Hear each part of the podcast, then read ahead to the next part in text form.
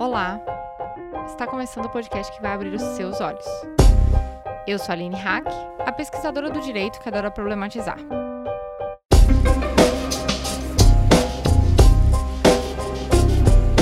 Antes de mais nada, gostaria de agradecer aos nossos apoiadores e apoiadoras. Muito, muito, muito obrigada. Nesse momento de coronavírus, de pandemia, de restrições, a gente sabe que esse apoio é ainda mais especial. Nesse momento que a gente sabe que vocês acreditam no nosso trabalho, que vocês acreditam na nossa responsabilidade social de produzir conteúdos que possam ajudar as pessoas que possam trazer visibilidade para temas tão importantes dentro do feminismo. Se você, ouvinte, puder apoiar financeiramente o nosso conteúdo, Acesse lá padrim.com.br barra olhares a partir de cinco reais você já recebe uma newsletter feminista sensacional que é feita quinzenalmente pela nossa jornalista colaboradora, a Nayara Machado. Agora, se você não tiver como colaborar financeiramente, você pode ajudar a gente mesmo assim. Indica o conteúdo do Olhares para uma pessoa que você sabe que vai se interessar pelo conteúdo, que vai ser impactada por ele. Pode ser a sua tia, sua mãe, sua irmã, sua prima, colega de trabalho. Para homens, sim, porque precisamos também levar a palavra do feminismo a todos eles. Então é isso. Vamos ajudar o Olhares a crescer em 2020? É nessa onda colaborativa que vamos construir feminismos mais igualitários, justos e plurais. Sigam também a hashtag Mulheres Podcasters, LGBT Podcasters, Podosfera Negra, Podcasters PCDs e conheçam as vozes que precisam ser elevadas nessa mídia tão maravilhosa que é o podcast. Agora vamos para o episódio?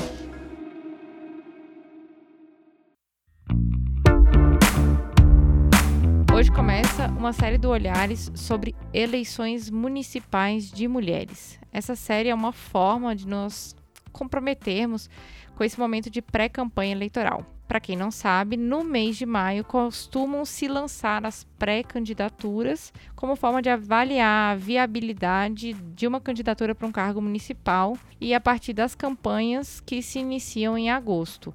Nós falaremos hoje num aspecto mais amplo e os próximos episódios falarão no aspecto mais pessoal e depois mais institucional. Então vão ser três episódios. E também esse episódio fecha uma série sobre quarentena e feminismo. Nós produzimos, contando com este episódio, quatro episódios falando sobre coronavírus e o impacto dessa situação que as mulheres estão vivendo, né? E se você ainda não ouviu, acessa lá no nosso feed. Nós falamos sobre temas muito importantes como memes, nós falamos sobre divisão sexual do trabalho, sobre valores pós-pandemia e agora nós estamos falando sobre o impacto nas eleições.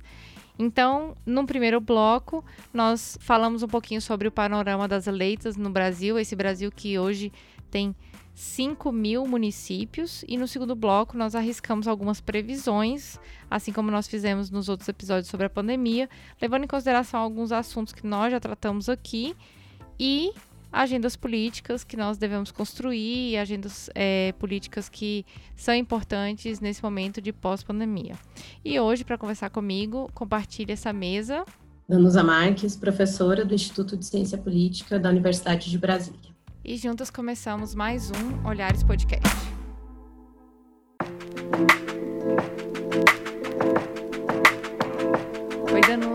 Tudo jóia? A gente tá aqui nessa quarentena, né, lidando com um monte de confusão política no meio de um desgoverno, como disse a professora Débora Diniz no nosso último episódio. É, e estamos aqui para fazer o nosso último episódio sobre coronavírus e começar um, um novo momento aí é, de pensar para depois do coronavírus, né? É um prazer ter você aqui. Sou muito fã do seu trabalho lá na UNB. Tivemos a honra de nos conhecer no ano passado, né? Muito bom mesmo. E, e como vocês viram, eu estou aqui com uma cientista política, então a gente vai falar sobre política. E quando eu pensei nesse tema, é, eu me lembrei de uma de um evento que eu estive na ONU em 2018, é, que estava sendo o lançamento da plataforma 5050. Na época, é, a ONU estava lançando essa plataforma é, como com o slogan Todos e Todas pela Igualdade, né? É, desenvolvido pela ONU, pelo TSE, pelo Instituto Patrícia Galvão, para facilitar e pensar em estratégias de promover a igualdade de gênero dentro dos ambientes políticos. E eu me recordo na época que no lançamento dessa plataforma, um dado que o IBGE trouxe, né, que tinham lá representantes do IBGE, foi que, que 77% dos brasileiros concorda com a pergunta se deseja igualdade de participação de mulheres na política. Sendo que quando mulheres eram perguntadas, é, esse número ainda era maior, né? Era de 82%. E diante disso, 2018, né, a gente viu uma série de mulheres concorrendo como vice-presidentes. É, foi quando finalmente se consolidou a, a cota para também abranger aí a, a, o repasse de valores, né? não só a garantia de candidaturas de mulheres, né? não candidaturas, mas de pré-candidaturas né? de mulheres aí. E muita coisa mudou de 2018 para cá, né? Bolsonaro foi eleito, nosso governo praticamente não tem mulheres no, nos cargos do executivo, o, os cargos do legislativo ainda estão mínimos, né, para as mulheres, muito embora muito mais mulheres tenham concorrido nas eleições de 2018. E esse ano nós temos eleições de novo, né? Aqui em Brasília nós não temos eleições, mas nós sabemos que temos ouvintes do Brasil inteiro e nós sabemos que essa é uma realidade de todos os lugares do Brasil, exceto Brasília. E eu queria começar com a pergunta, Danusa. Nós vamos ter eleições esse ano? Quais cargos nós vamos eleger? É, qual é a realidade das mulheres nesses cargos? Fala um pouquinho sobre esse panorama das eleições de 2020. Aline, obrigada pelo convite de estar aqui conversando com vocês sobre é, esse tema. O momento ele é difícil, mas é, as eleições devem acontecer, então a gente tem que, apesar de todos os nossos problemas com a pandemia, pensar nesse, nesse assunto. Como você mesma disse, em 2018 a gente teve várias modificações na interpretação da, da legislação das ações afirmativas para mulheres na política, né, das cotas, então a extensão da reserva do fundo eleitoral, do Fundo Especial de Financiamento de Campanha, né, de 30% também, então, para o recurso financeiro, para o tempo de televisão.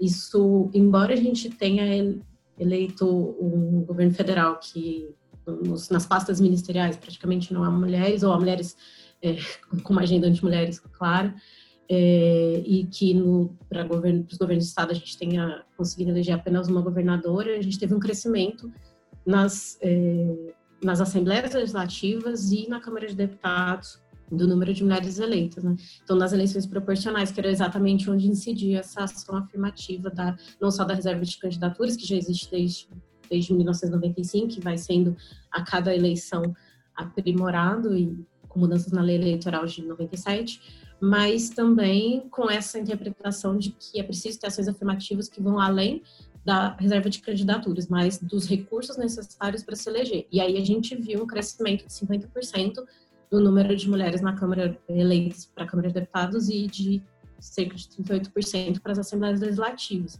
Então, teve um crescimento é, percentualmente grande, embora a gente saiba que, quando a gente vai olhar, é um crescimento percentual sobre um percentual pequeno.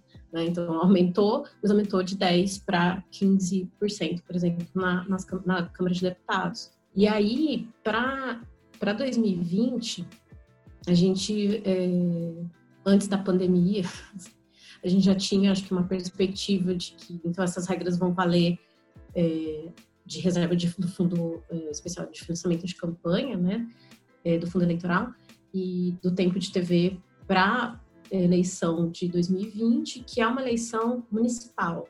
Né? Então, a cada dois anos a gente tem eleição no Brasil, exceto Brasília, como você falou, que a gente só tem eleições gerais, então a gente vai intercalando eleições gerais com eleições municipais. Se em 2018 tivemos eleições gerais, em 2020 temos a previsão é, da, é, das eleições municipais, quando a gente elege prefeitos, prefeitas e vereadores e vereadoras. É, a realidade das mulheres no município é, é bem complicada, assim, pelo menos nas, nos, nos cargos. Né?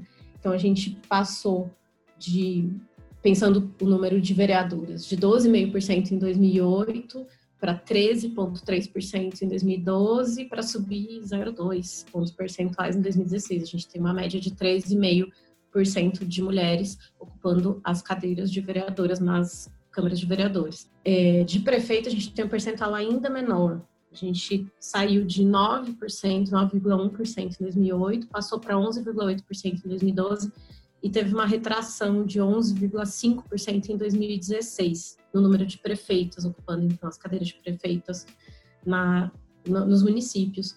2016 eu acho também teve um, um, uma mudança nessa eleição que fez com que porque ali é que a gente começa a ter uma outra regra para o financiamento, né?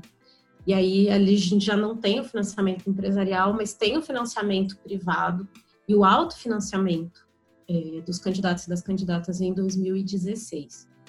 É, isso fez com que a gente visse uma, um crescimento na eleição dos mega ricos, né? A prefeitura de São Paulo é um exemplo bem, bem claro disso.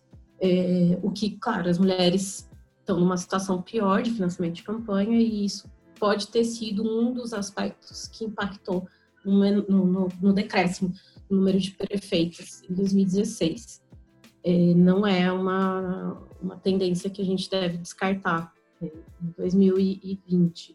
Indo, agora sim, pensando é, as eleições e o que vai acontecer, se vai ter eleições em 2020, eu acho que é o primeiro ponto, né, para a gente pensar que várias pessoas estão falando, ah, vai ter eleição em 2020, porque como que a gente vai fazer eleição no meio da pandemia, com quarentena, com lockdown de cidades agora, né?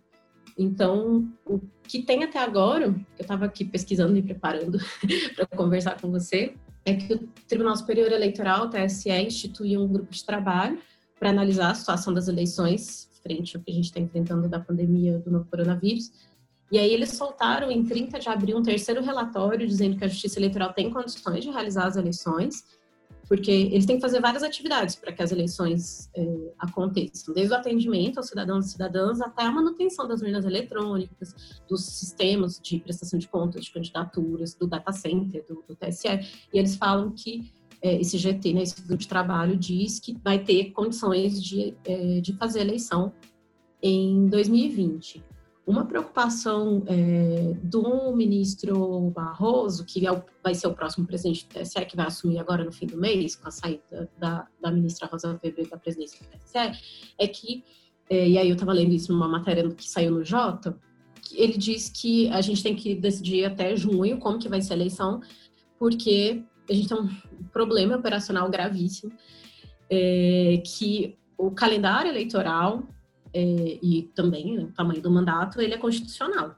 Então, se é, a gente não cumprir o calendário eleitoral e pensar em extensão de mandato, isso seria inconstitucional. Então, precisa de uma PEC, né, de, um, de, uma proposta de emenda à Constituição para mudar o calendário, porque está bem claro lá na Constituição Federal que a duração dos mandatos municipais é de quatro anos, artigo 29, inciso primeiro, a data da eleição, primeiro domingo de outubro, e se tiver segundo turno para os municípios com mais de 200 mil habitantes, é, também está lá no artigo 29, e a data da posse, inclusive, que tem que ser primeiro de janeiro, e também está no artigo 29 da Constituição. Então, se mudar isso, é preciso ter uma proposta de emenda de Constituição votada pelo Congresso, aprovada, para mudar o calendário e também qualquer extensão de mandato. Então, por isso que eu acho que a preocupação do TSE é que a eleição seja feita, sim, em 2020, no calendário previsto e que não tenha extensão de mandato nenhum, por mais calamitosa que seja a nossa situação. É, então, eu acredito que eles vão dar um jeito, eu não sei qual. Eu acho que também é muito difícil a gente fazer futurologia do que, que vai acontecer ainda com a situação da pandemia, da Covid-19. É, mas o entendimento dos atores políticos é que a gente tem que ter a eleição, sim, mas pode ser que venha uma, uma PEC para mudar isso. Né? Eu acho também que vai ter vai ser um problema político, é, político partidário bem, bem grande é, se tiver que mudar o calendário eleitoral. Que de qualquer maneira a gente tem que pensar, acho que na, na condição do que é não só formal, né, da campanha, é, do, do do calendário, mas de qual é a capacidade que as pessoas é, que devem se candidatar têm de fazer campanha. Né? Porque a pandemia, ela está mostrando o, o, o, efeito, assim, o efeito da pandemia para todo mundo é, é forte, mas as desigualdades estruturais brasileiras mostram que o efeito da pandemia é muito maior para quem já é, é, de um grupo marginalizado, periférico, né, já está numa situação de vulnerabilidade. Então, para esses grupos vai ser muito pior. É, e para fazer campanha, como que faz campanha em lockdown? É complicado. Foi interessante você trazer essas questões, porque eu também fiquei me perguntando sobre isso. Eu estava até ouvindo é, um episódio do Pistolando, vou até deixar linkado aqui, que fala um pouco também sobre isso. É, da, das dificuldades e consequências que, que se teria com essa questão tão sensível que é, é que é o processo eleitoral, né? A gente está vendo em outros países é, a prorrogação né, do, do período de eleições, é, que provavelmente vai acontecer é, em vários países, mas aqui também tem essa questão da nossa, da nossa Constituição ser uma Constituição muito rígida, né? E um processo de emenda constitucional é um processo que exige uma participação do Congresso Nacional é, favorável, de uma forma, assim, que exige muito muita articulação política, né? Não dá para simplesmente aprovar uma PEC de uma hora para outra, né? A gente vê aí as últimas PECs que foram aprovadas, que é, que constituem verdadeiras reformas, né? Reforma tributária, é, reformas, reformas que trabalham diretamente com questões sensíveis à Constituição. E a gente também tem um Congresso que, nesse momento, está é, tá trabalhando de uma forma exaustiva para fazer contenções né, em relação à a, a, a, quarentena e as consequências advindas dela, de forma a garantir também assistência para as camadas mais vulneráveis da população. A gente teve aí né, o, o auxílio emergencial, teve. A gente até percebeu a importância da, do movimento feminista para garantir né, a, o auxílio emergencial para as mulheres que são mãe solo, que são arrimo de família, né, e tudo mais. Mas quando você me fala da questão das, das camadas mais vulneráveis da população, me lembra também que em muitos desses locais é, é de onde saem é, pessoas eleitas é, dentro dessa, dessa esfera municipal, né? É, normalmente líderes de comunidade, pessoas envolvidas com projetos sociais, pessoas que estão ali intimamente envolvidas com a, com a comunidade. Eu queria que você deixasse é, mais claro para gente é, como é que isso afeta, por exemplo, as mulheres que concorrem nesses cargos e saem desses lugares especialmente, porque partindo assim de uma perspectiva de emancipação política, um processo de que a mulher ela vai é, criando é, visibilidade política, que ela vai criando liderança dentro de determinadas comunidades. A gente falou aqui de é, de apoio financeiro, né? Mas a gente sabe que quem elege essas mulheres são a comunidade, aquele grupo que conhece o trabalho dela, que conhece a importância dela, que, o, o compromisso dela, né? Fala pra gente um pouquinho é, como é que ocorre essa ascensão dessas mulheres, é, o que, que isso implica é, dentro, dentro da política, é, pensando no coronavírus, mas também pensando fora dele, assim, pensando como é que era na época sem coronavírus e hoje como seria. É, como é que essas mulheres estão se movimentando politicamente, por exemplo? Acho que a maior parte das pesquisas que, que a gente faz, né, eu sou da ciência política e, e a maior parte do, das pesquisas que eu fiz, que meus colegas e meus colegas é, fazem, está muito mais focada para o âmbito federal. Tem muita pesquisa sobre deputado federal, principalmente, não tanto Senado, mas principalmente para a Câmara de Deputados. Então, perfil da elite parlamentar, é, perfil das mulheres que conseguem se eleger, é, dos homens é, também. Não tem tanta coisa produzida sobre o nível local. A gente está, acho que nesse momento, pensando em expansão de pesquisas para o nível é, do Estado, né? então tem bastante gente estudando, é, começando a estudar os estados, e então estou pensando aqui em teses de doutorado, dissertações de mestrado sobre a situação da representação das mulheres nos estados, mas no município, e esse é um problema da ciência política no geral, não só da ciência política que trabalha com representação política e de gênero. É, a gente não quase não estuda municípios, porque a gente tem um país com mais de 5 mil municípios e é super difícil é, conseguir fazer pesquisa nos municípios. Né? Mas, então, é, eu vou me apoiar muito aqui nos dados de uma pesquisa do Instituto Alziras. Elas são é, uma organização do Rio de Janeiro que, tá, que é dedicada a pensar a questão das mulheres é, na política.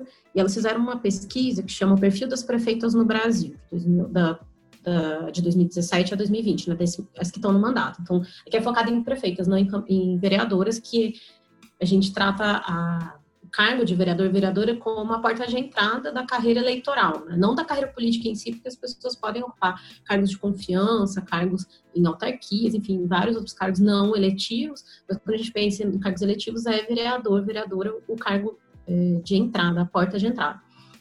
É, mas a pesquisa das Alziras é, é sobre prefeituras, e aí elas dizem o seguinte, então elas partem desse dado que eu já tinha falado, que 12% das prefeituras brasileiras são ocupadas por mulheres, e aí elas ressaltam que prefeitas é, pretas e pardas, é, ou seja, prefeitas negras, são só 3% é, dos municípios brasileiros. Onde que tem menos e onde que tem mais prefeitas no Brasil? A região que menos tem prefeitas é o Sul, em 7% só dos municípios, e a que mais tem é o Nordeste, com 16% é, dos municípios. E desses 12% de prefeituras, corresponde a quanto né, do, do, da população brasileira? Né? Os, os, municípios onde elas são prefeitas abrangem mais ou menos 7% da população do Brasil, então é bem pouco. Né?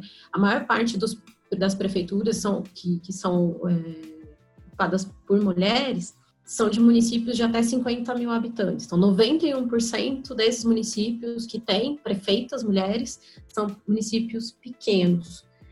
É, o, o, padrão, quando a gente observa o padrão de, de trajetória dessas prefeitas, é similar, é, similar, é semelhante com o, aquilo que as, as pesquisas sobre deputadas federais já têm mostrado. Elas têm escolaridade é, alta e mais alta do que a dos seus colegas homens, então, enquanto a média de escolaridade dos prefeitos é de 50% de ensino superior das mulheres é de 71%, sendo que 42% desses 71 tem pós-graduação, né, dos prefeitos. É, e aí, 70% delas já tinham ocupado outros cargos antes de serem eleitas prefeitas. É, a maior parte delas estava em pastas, é, ou seja, estavam dedicadas a, a, matérias sobre assistência social, educação e saúde, que é um padrão que a gente vê da atuação política feminina, é, de uma divisão sexual do trabalho político, né? então, que a gente, que significa que as mulheres, elas normalmente fazem um trabalho que é visto como um trabalho feminino, não estou falando aqui que o trabalho seja feminino, né? mas que é entendido socialmente como um trabalho mais é, ligado ao campo do feminino, que é da assistência de educação, por exemplo, é, o que, claro, sabemos que não é verdade, mas que é, é amplamente entendido como se estivesse mais próximo do mundo das mulheres. É, e grande parte dessas prefeitas que foram, é, cuja trajetória foi analisada pelo Instituto Alziras, elas já eram, elas dizem que elas já eram prefeitas antes, já tinham sido prefeitas, então 32% já tinham sido prefeitas, 30% já tinha sido vereador, 13% vice-prefeito, 2%, 2% atrás já tinha sido deputado. E também elas têm uma trajetória de presença nos conselhos municipais, em entidades da sociedade civil organizada, em movimentos sociais. Então, esse, esse mais ou menos esse tipo de, de trajetória né, dessas mulheres que foram eleitas em 2016 e que tomaram posse em 2017, que são o público-alvo dessa pesquisa do Instituto Alziras. Outro ponto que, que é relacionado a essa pesquisa delas é que elas vão falar sobre capital familiar. Esse é um dado que pouca gente trabalha, porque ele é muito difícil de ser coletado. O que é capital familiar? É ter parente político. Né? Então é difícil você descobrir, você tem que vasculhar a vida das pessoas, porque às vezes elas não falam para você, é, que, se elas têm algum familiar na política. Né? E aí, e familiar na política não é uma questão das mulheres políticas, né? é uma questão dos, da classe política brasileira. A classe política brasileira ela tem muito, muita presença de parentesco com político. Gente que o avô já foi prefeito, o pai já foi deputado, o tio já foi governador etc.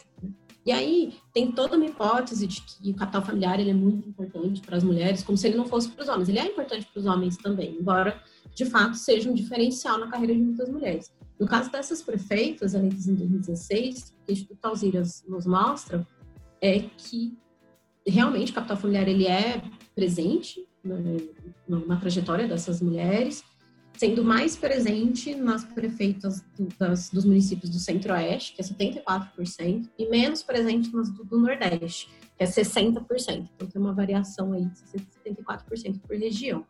É, esse é o perfil das prefeitas, né? Essa é a, a realidade é, dessas mulheres que conseguem chegar ao cargo de prefeitura. Não é a realidade de todas as mulheres no município, mas eu acho que é um bom retrato de como, por onde passam essas mulheres que conseguiram, que tiveram êxito é, na sua eleição para prefeito em 2016. Certo.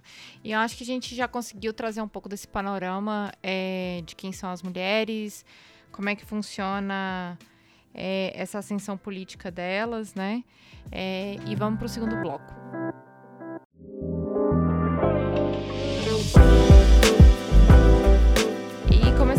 Bloco, agora a gente precisa saber um pouquinho sobre essa expectativa de futuro. A gente teve essa noção ampla, né, de, é, dessas questões é, dos impactos do coronavírus aí, mas a gente até pode aprofundar um pouquinho mais, porque é, quando a gente fala de eleições, a gente fala de objetos de disputa e isso eu falo num aspecto amplo da candidata mulher disputando um cargo político e também falo de um aspecto de pauta, né? Infelizmente, é, como você falou no bloco anterior, é, algumas dessas mulheres são é, direcionadas para aspectos assistenciais e eu diria agendas políticas ligadas ao cuidado, né? E aí eu queria que a gente fosse um pouquinho mais a fundo nessa questão de quais são esses maiores objetos de disputa para você, quais são? Eu acho que quando a gente pensa uma agenda é, de política para as mulheres, a gente não tem uma agenda unificada entre as mulheres, entre as mulheres da classe política.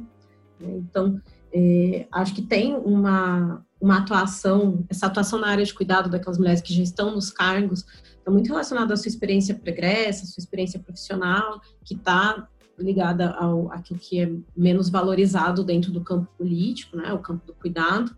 Mesmo que eu acho importante falar que uma área com alto orçamento, a educação, por exemplo, tem alto orçamento, né? Então não é uma questão do orçamento, mas das questões específicas, é, que é o que a gente chama de divisão sexual do trabalho na política, divisão sexual do trabalho político. É, quando a gente pensa as carreiras, elas também têm uma, uma divisão sexual e tem uma divisão entre elas. Então, a, gente, a, maior parte dos estudos das carreiras de mulheres, mais focado em deputado federal, diz que a gente tem dois padrões principais. Um é, de, um, de, uma trajetória ligada à, militância nos movimentos sociais, uma militância partidária mais longa, mais relacionada a partidos de esquerda, e outra de uma trajetória ligada, ao, ao, ligada à ocupação de cargos de confiança, como secretário municipal, secretário estadual, é, ao capital familiar, ou seja, parentesco com político, e mais ligada a partidos de direita. É, e aí, quando eu vou pensar, então, esses objetos de disputa, nem as trajetórias são convergentes e nem acho que a agenda das mulheres que são da classe política, que desejam, que têm ambição política e vontade de seguir carreira política, é unificado. Além disso, é, acho que toda, para todas as mulheres que querem seguir carreira política, as condições da disputa eleitoral são terríveis. Quando a gente conversa com mulheres que são de partidos, é, é uma, é uma tristeza assim, o que elas vão relatando para a gente. Eu acho que os partidos políticos em todos os seus níveis, né, federal, estadual, eh, local, municipal, eles são entraves, não são um facilitador, porque os partidos eles são organizações que organizam o trabalho político. Né? Eles não são, eh, eles estão ali como atravessadores entre a sociedade civil e os cargos no Estado. E os partidos, na verdade, quando a gente olha não só para as mulheres, mas para todos os grupos marginalizados, eles são entraves, não são um facilitador, porque eles têm uma organização interna muito pouco democrática, muito hierarquizada, as lideranças são ocupadas pelo mesmo perfil, são homens brancos burgueses. É, os processos de tomada de decisão dentro dos partidos são pouco democráticos, a gente tem baixo controle público, não só sobre o financiamento, é, do, do, do, partido, mas sobre toma, a tomada de decisão dentro dos partidos. E, além disso, eles ficam reivindicando o tempo inteiro a autonomia na sua organização, como se eles não, precisa, não precisassem prestar contas. Né? E, e, aí eu destaco que tem pouquíssima participação das mulheres nas instâncias superiores dos partidos políticos. né, nas instâncias de decisão mesmo. Então, quando a gente olha os cargos de decisão, por exemplo, o, os dados da, da, média de mulheres nas executivas nacionais dos partidos, estava olhando os dados que eu é, peguei no ano passado, 2019, e aí a média é de 21% da participação de mulheres nas, é, nas executivas nacionais.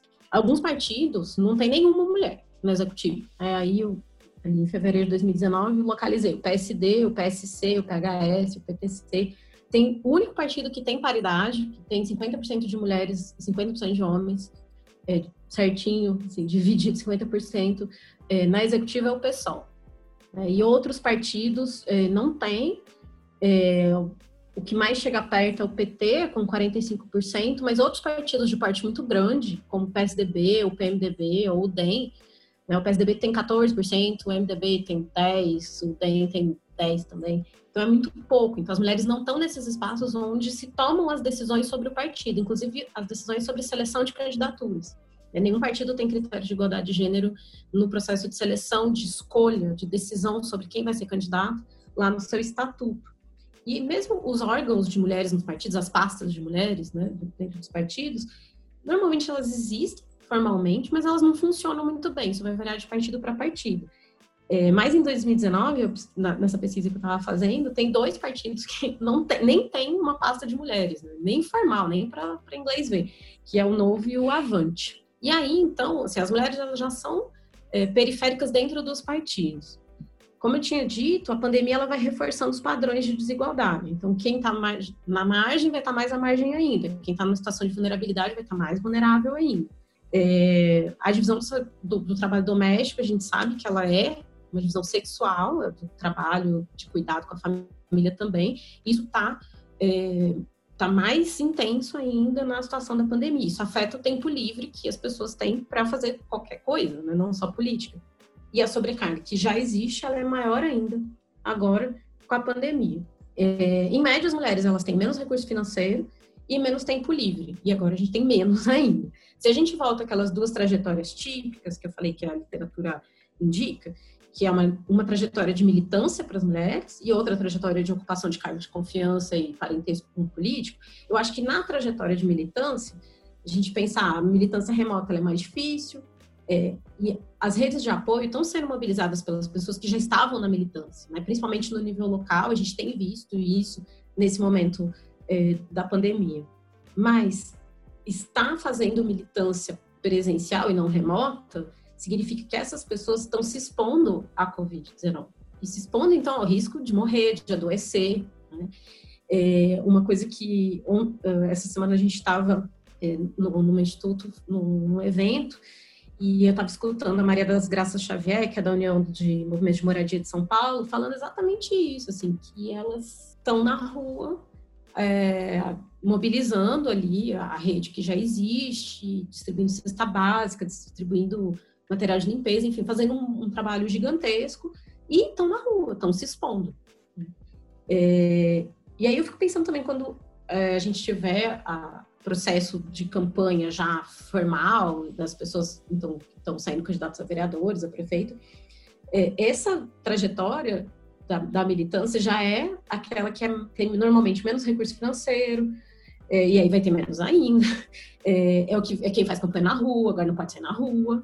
É, eu acho que vejo um crescimento assim, de, de, redes sociais, mas também precisa ter uma estratégia para atuação em redes sociais na internet, né? Que quando você tem menos dinheiro é mais difícil.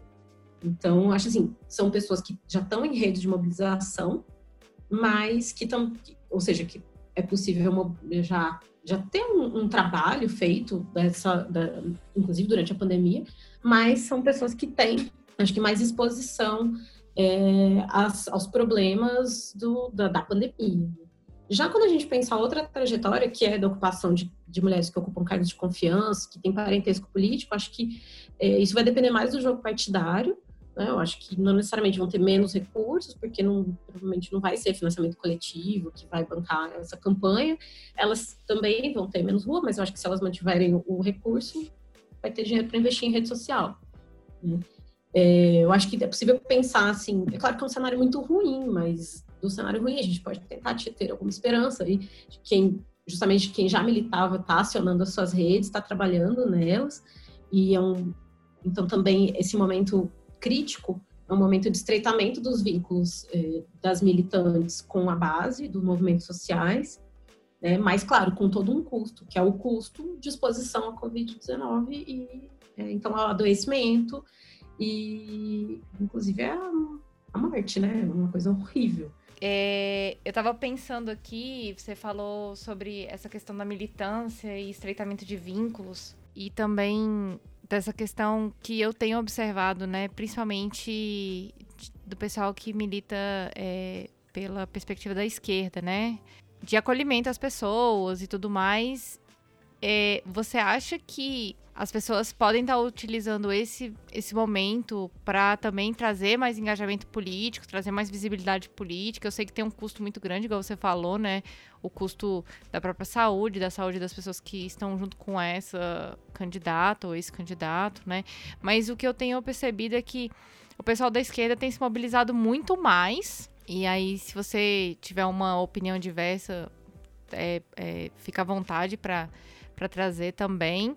É, e uma outra coisa que eu tenho percebido é que, assim, usando aqui a bola de cristal das eleições, eu acho que muita gente vai se aproveitar dessa situação, principalmente porque a situação da saúde é uma questão muito local, para angariar capital político, para trazer mais visibilidade política. O que, que você acha? Eu acho que as trajetórias populares sempre estiveram mais ligadas à esquerda, né? e aí essas pessoas já, já estavam atuando, elas não estão começando a atuar agora, né? Elas estão na continuidade da luta cotidiana delas, né? Elas já estão em redes, já estão em movimentos, que entendem a urgência do momento, entendem que se no serviço está básico as pessoas vão sim morrer de fome. Então, é, elas estão, apesar de nenhum apoio, é, principalmente do governo federal, o governo federal está é, atrapalhando, estão é, atuando, né? É, eu acho que tem então uma dificuldade intensificada, mas a, e, e, a pandemia ela deixa evidente a desigualdade, pensando no caso das mulheres, né, a desigualdade de gênero, porque a divisão sexual do trabalho doméstico fica muito mais evidente, a divisão sexual do cuidado da família fica mais evidente, a divisão sexual do trabalho, do mercado de trabalho em geral, com as uh, entendendo que as atividades laborais das mulheres normalmente são é, as mais precárias, das mulheres negras e das mulheres periféricas, mais precárias ainda. A questão da violência de gênero, é, com o aumento dos casos de violência contra as mulheres e crianças, é, também, assim, evidencia como a desigualdade de gênero ela é central para a organização da nossa sociedade e que no momento de crise da pandemia isso fica é, mais evidente ainda. Eu acho que as candidaturas das mulheres feministas e das mulheres dos movimentos populares que, que possam a, a, registradas em 2020 vão levantar isso porque é evidente, é óbvio. Né? Mas também acho que a gente tem que tomar cuidado com a objetificação dessas pautas por candidaturas que, na verdade, são alinhadas ao status quo, ao avanço neoliberal, a uma atomização. Né? É, o problema da desigualdade de gênero é um problema é, coletivo e de primeira ordem. Mas sempre vai ter quem se aproveite disso. Né?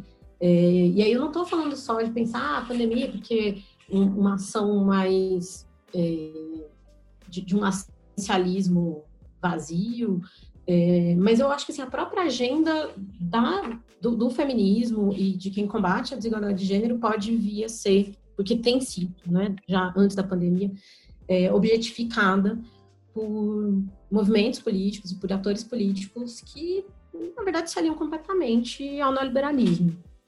Né? É, eu acho que assim, tem alguns casos, principalmente se a gente pensar os municípios, dá esse exemplo da saúde, que é muito municipalizada, que tem um cálculo político, principalmente se a gente olha os prefeitos, tem observado os prefeitos. É, eu moro em Brasília, mas eu sou da ABC.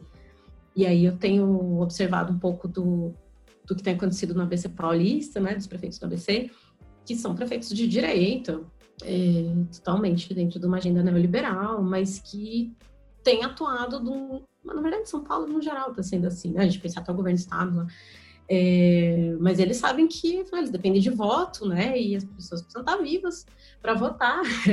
e assim, sinceramente, é a grande memória para as eleições de 2020 vai ser a pandemia. Então tem um limite é, mínimo que os, os prefeitos estão fazendo e que acho que vai ser a, o, combate à pandemia vai ser uma grande pauta, né? É, mas em relação às candidaturas das mulheres, eu acho que a gente também tem que ter um certo cuidado mesmo de pensar quem sempre esteve militando é, a favor da igualdade de gênero e quem está é, aí buscando um, se aproveitar é, eleitoralmente de, de, de, determinadas pautas, quando depois que é eleito não faz nada. A gente viu isso, já tem visto isso, por exemplo, na Câmara de Deputados, né? Algumas, alguns mandatos que nunca foram feministas, é, mas que continuam sendo. E aí, pegando essa, essa, todas essas questões que a gente já falou hoje, você arriscaria algum palpite ou alguma perspectiva aí dentro desse, desse futuro dos cargos políticos interseccionalizado com gênero, raça, classe? A gente está vendo é, todas essas situações cada vez mais evidentes. É, você tem algum palpite aí? O que, que você tem na sua bola de cristal aí?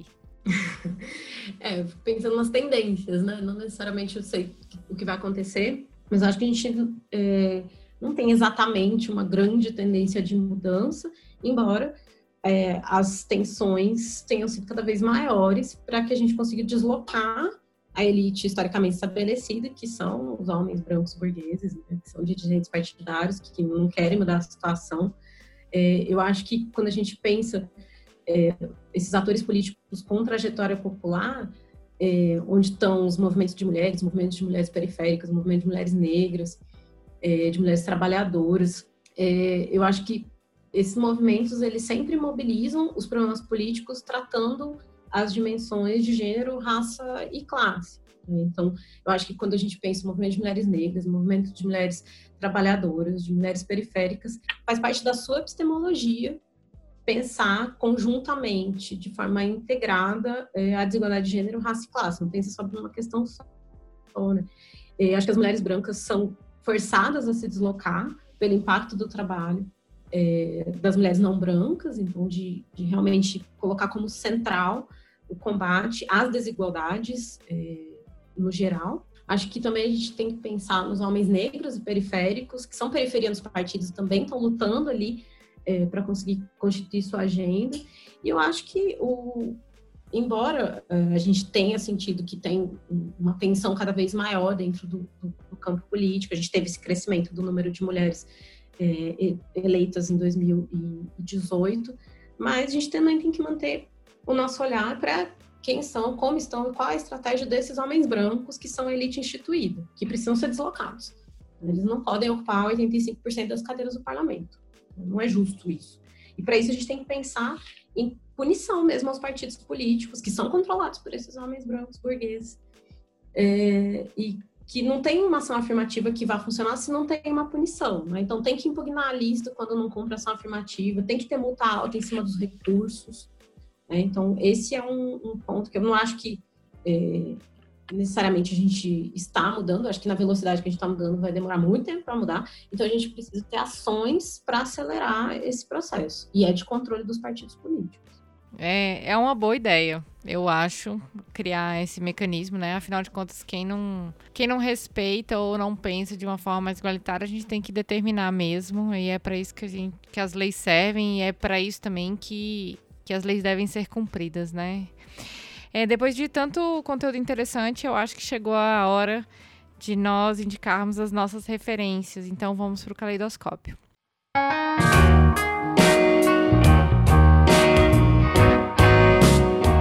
Para você que chegou agora, o caleidoscópio é o momento que nós pedimos para as nossas convidadas é, indicarem algo que tenha relação com o nosso conteúdo aqui. Danusa, o que, que você tem para indicar para gente? Ah, eu acho que pensando assim, tudo que a gente conversou, é, eu acho que seria legal todo mundo conhecer o trabalho do Instituto Alziras, é, principalmente essa pesquisa que eu falei que elas publicaram sobre as prefeitas que estão no mandato agora, né?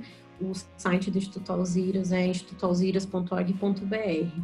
É, e aí eu fiquei pensando assim, todas essas questões é, da representação política de mulheres e as questões da pandemia são todas questões feministas, né? Pensando na organização, a gente precisa de organização para poder tudo, na verdade. A gente está pensando em política, a gente precisa de organização em torno de uma pauta, em torno de uma agenda, em torno de, do grupo.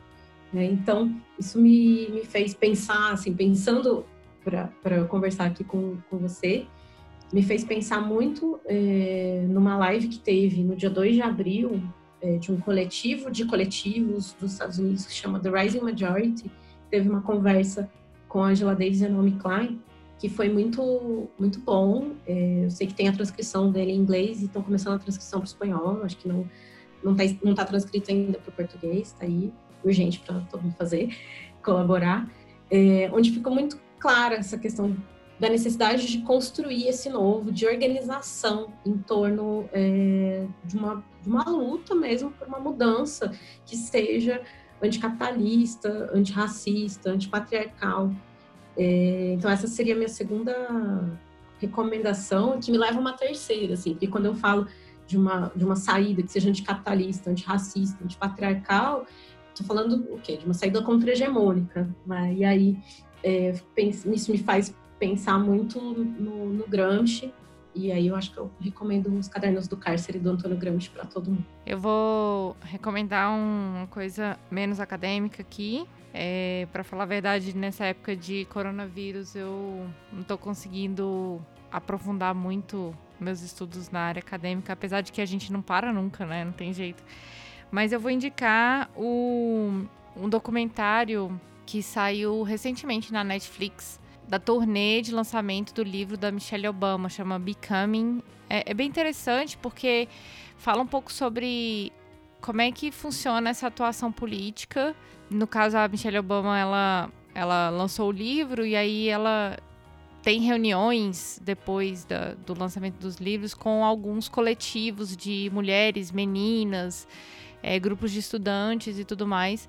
E a gente vê a importância também desse contato com as pessoas e, e nos faz refletir também como é que as pessoas estão conseguindo ter esses contatos nessa época de coronavírus, né? A gente falou um pouco sobre isso nesse episódio hoje, mas acaba se tornando um desafio para a gente pensar nesse momento de engajamento político antes do coronavírus, como era, e depois do coronavírus é, como é que vai ser, né? Porque a gente sabe que, pelo menos assim, na minha opinião, eu acho que até agosto fica muito difícil, né? E, e um momento que acontece muito engajamento político é na pré-candidatura, que começa agora, em maio, o pessoal começa a se engajar mais politicamente para quando vão ser lançadas as candidaturas em agosto. Então, então, inclusive é por isso que esse episódio está indo ao ar agora em maio, como uma forma de incentivo aí para a gente é, levantar questões a respeito da temática das eleições que acontecem agora esse ano.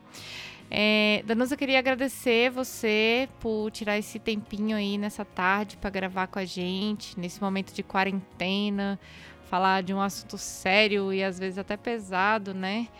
É, muito obrigada, obrigada por compartilhar aqui com a gente seu conhecimento, suas esperanças. É, queria aproveitar também pedir para as pessoas para acessarem os episódios que nós gravamos nesse período de pandemia e nesse período de quarentena. Nós é, gravamos quatro episódios sobre coronavírus, sobre quarentena, sobre impactos do coronavírus na vida das mulheres.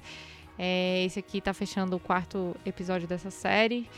É, muito obrigada, muito obrigada é, assim, de coração. Obrigada, Aline. É, eu achei muito legal a oportunidade de falar com você, porque eu nunca tinha gravado Olhares, e aí, é, então, só de participar já é muito legal. E também, assim, é, é realmente um desafio a gente pensar a, a questão das eleições municipais. No, no, momento da pandemia, você me forçou a organizar alguns argumentos, assim. É, e isso foi, isso é ótimo. Também está sendo muito difícil trabalhar nesse momento, assim, ter um, ter um tempo para organizar as ideias, ler, né, ler coisa nova. É, e aí, conversar com você me deu essa oportunidade de realmente organizar minha cabeça. Então, obrigada. Eu acho que o trabalho que você faz com olhares é muito importante. E, e é um prazer poder conversar com você Espero que a gente se encontre ao vivo depois, quando a gente puder. É, é isso aí. É, e nós queremos agradecer também a você, ouvinte, por acompanhar esse episódio até aqui. Muito obrigada. Nós estamos em todas as redes, como Olhares Podcast, no Instagram, Facebook, Twitter, LinkedIn. Se você quiser mandar um recadinho pra gente, é só enviar um e-mail para o falecom@olharespodcast.com.br. Acesse também lá no nosso site. Além dos episódios, a gente compartilha conteúdos muito importantes para a construção desses feminismos plurais. Sigam as hashtags Mulheres Podcasters e conheçam mais mulheres dentro da podosfera. Olhares Podcast, só de ouvir dá para ver que é diferente. Obrigada, pessoal.